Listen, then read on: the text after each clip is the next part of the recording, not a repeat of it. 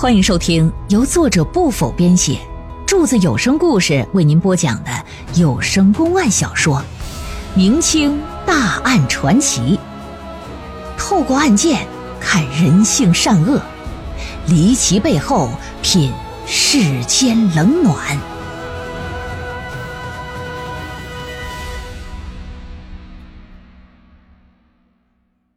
高兰罗汉钱迷案第四回，老爷平时啊有个爱好，像柱子一样啊，博览群书，而且什么书都看，连环小画报也瞅，哎，上古名著也瞧。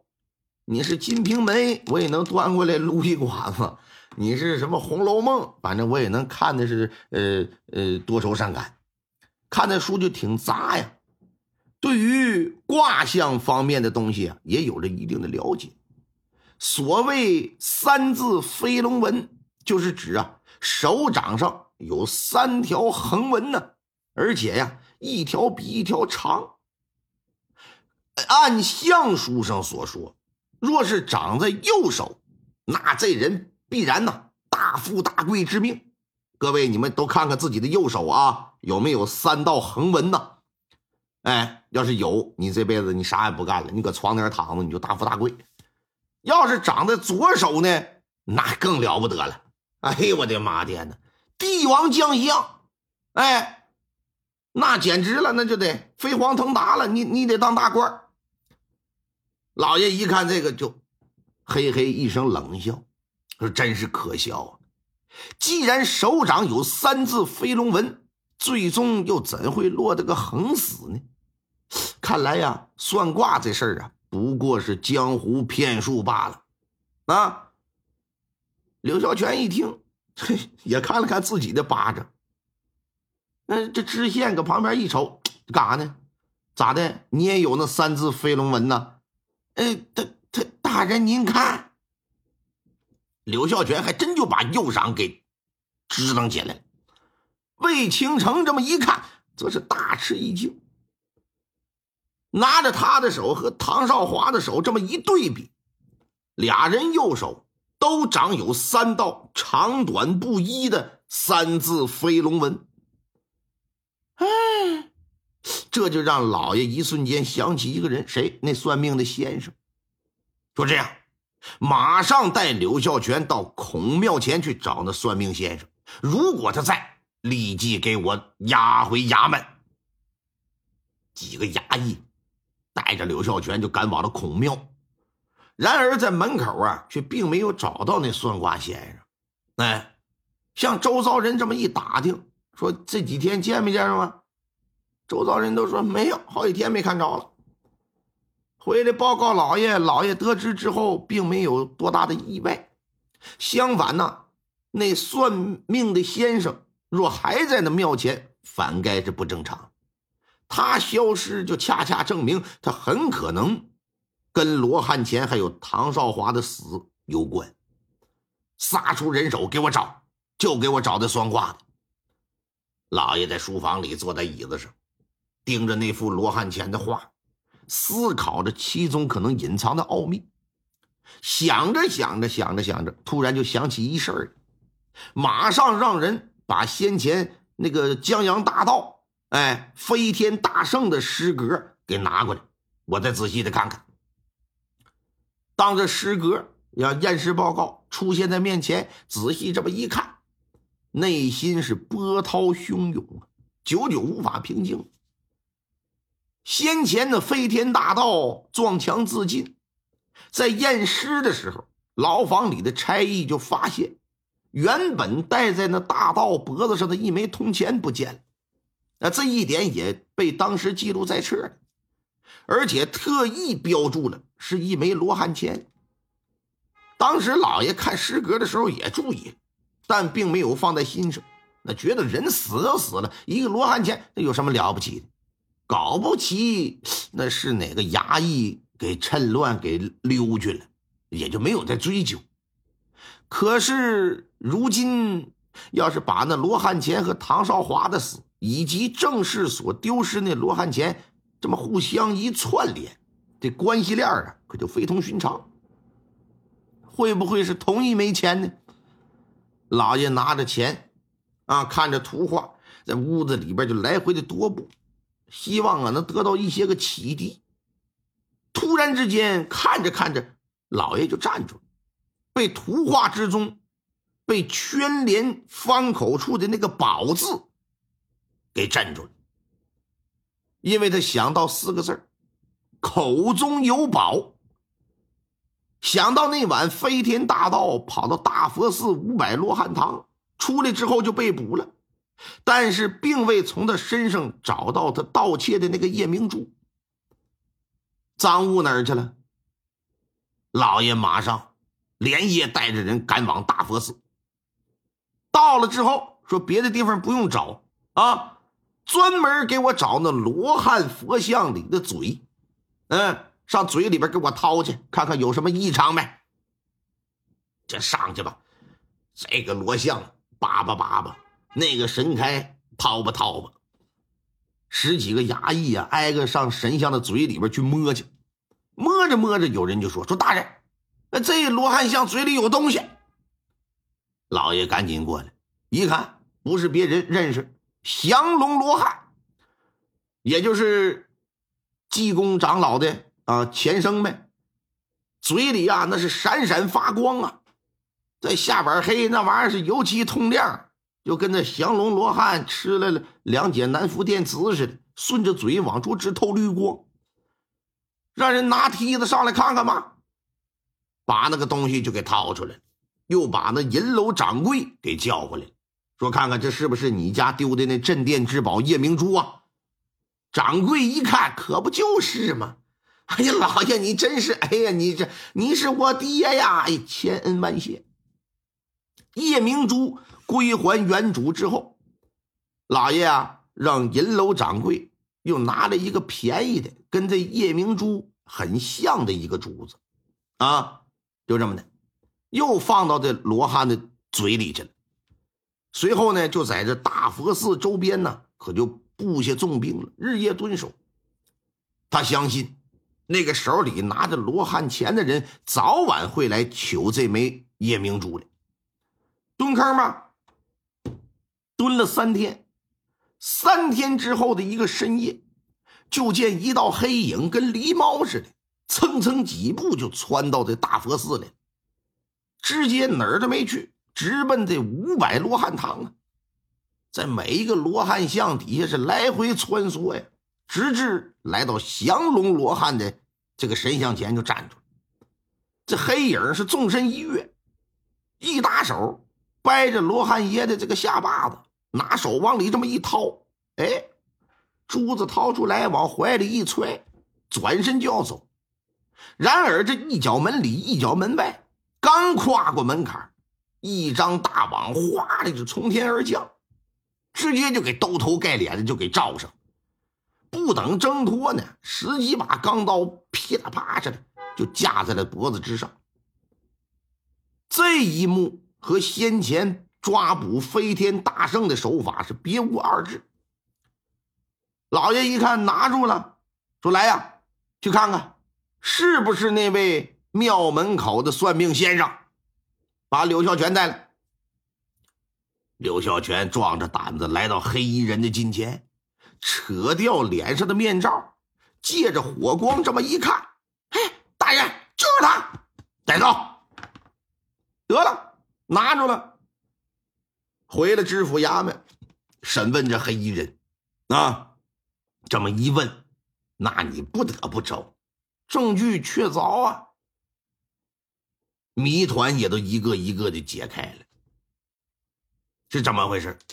那天夜里。飞天大圣在金珠银楼盗得夜明珠之后，一看被官兵发现了，仓皇跑到大佛寺，自己又中了毒箭，跑不了了，但又不想那价值无价之宝的夜明珠再回到官府的手上，于是就跑到罗汉堂，塞到罗汉的口中了。进了大牢，一看自己呀是够呛能出去。想到之前自己在外所犯的罪行，那必然是得有一死啊！嗯，其中一个是什么罪行啊？就看直播的时候跟主播俩搁那个逼了瓦刺的啊，心说这条罪他妈的是国法难容啊，我得死。与其我被官府游街示众砍脑袋，我还不如自己上路呢。在死之前，他得把大佛寺罗汉堂里藏有夜明珠这事儿给传达出去，我得让我自己人知道，我不能让这宝物流失。于是乎啊，他就利用自己那一身过人的本领，用手指甲在随身佩戴的罗汉钱上，也就是康熙通宝的那个“宝”字上啊，抠出那么一个暗号。隐意是什么呀？罗汉嘴里有宝贝，虽然无法标注出具体是哪座寺庙吧，但是高兰县拢共也没几个庙，一定可以找着。可是如何能把这枚钱给带出去呢？这可是把这飞天大盗给难住了，因为他被关在这整个大牢里唯一的一个单间啊，跟其他牢犯这也接触不上啊，能接触的就只有差役了。思来想去啊，决定我得冒险，我得搏一把，拿金钱买通的方式我试试吧。就这么的打定主意，临死前的前一夜。他示意在牢门外敲锣打鼓的差役啊停一停，说：“官爷，官爷，别敲了，别敲了啊！也别整着疲劳轰炸了。我知道我是必死无疑的，但是我希望在我死之后啊，我能给我家里人呢留个念想。你看我这儿啊有个罗汉钱，你呀把它交到城里生源钱庄账房先生马三儿的手里。”你让他把这罗汉钱再转交给我的表弟，啊，当然，官爷，我不能让您白跑腿您到时候啊，跟那马先生要十两银子，就说是老大让他拿的。他要是不给，那这枚罗汉钱您就自己收下，就当是我孝敬你的了。求求你啊，我这将死之人，您务必帮个忙，我求求您了。跪在地上是砰砰砰直磕头。当差的一想，无论怎么样，我这自己都不吃亏。心说这也没啥吧。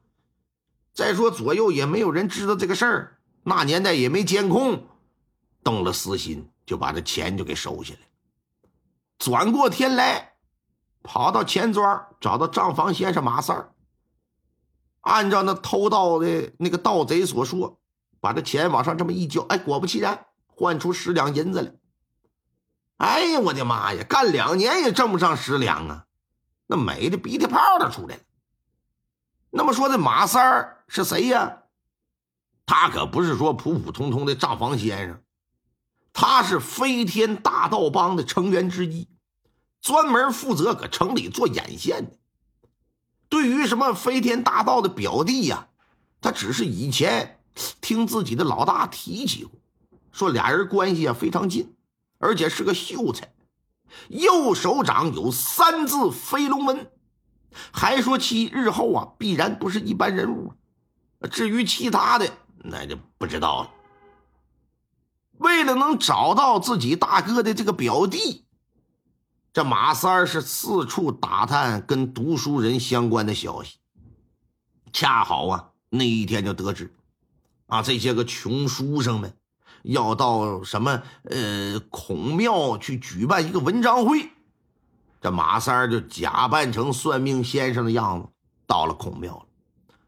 当看到柳孝全右手掌有三字飞龙纹的时候，那心里狂喜不已呀，心说这是我大哥的表弟呀。于是乎呢，就把那罗汉钱塞到柳孝全的手里。可是，在文章会散场之后。唐少华就出于好奇，也去找他算命去。结果这马三一看，哎，这小子手里也有三道横纹。再仔细打量打量唐少华的长相，这才知道，妈的，这个才是真表弟啊！刚才那不是。赶紧的，这就把唐少华给拽到僻静的地方，这就把他表哥飞天大圣是如何被抓，以及罗汉钱的事儿。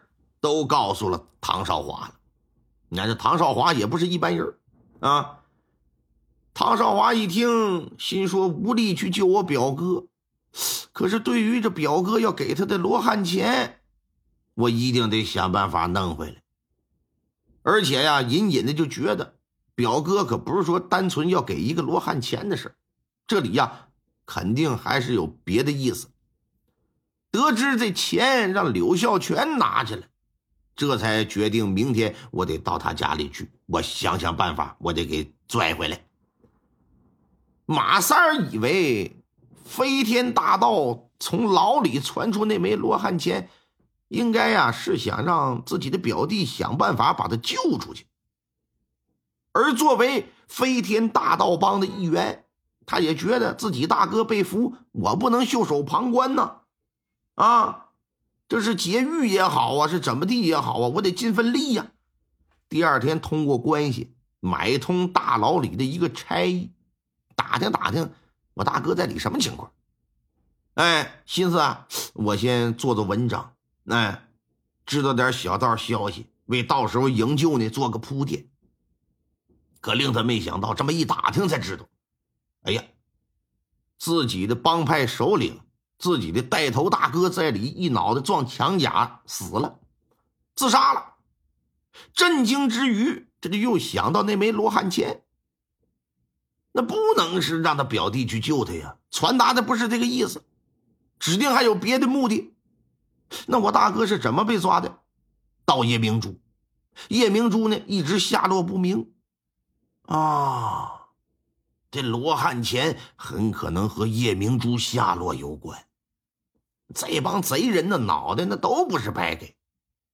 考虑到自己带头大哥也没了，做事这也不用有什么任何的顾忌了，讲什么江湖道义了。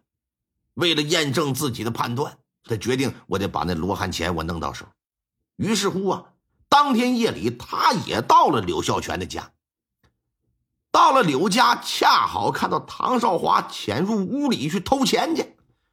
在唐少华得手之后，他在背后来了个螳螂捕蝉，黄雀在后，对唐少华下了家伙。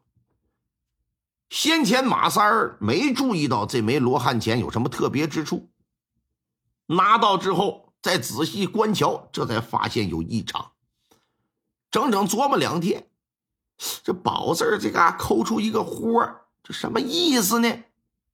嗯，啊啊，宝贝在口里，在寺庙，那在哪个庙呢？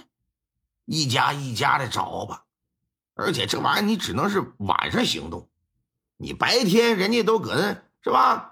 烧香祭祀啥的，你过去了上人罗汉嘴里，你像给河马刷牙似的，那能行吗？你得晚上去。挨家挨户的饭找，但他不知道是啥呀。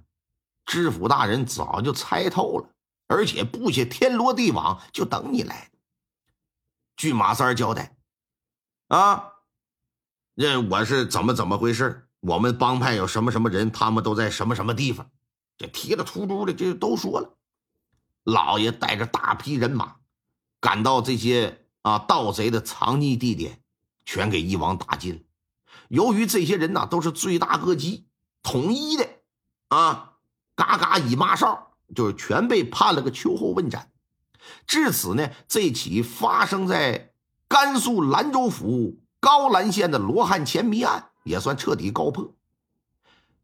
陕甘总督纳延成对魏青城的表现呢非常满意，这就向朝廷啊写了一封奏折进行举荐。说这小子他妈是个人才，皇上啊，这可以重用。两个月之后，魏青城被任命为甘肃盐运使，官居正三品。听众朋友们，本集播讲完毕，感谢您的收听。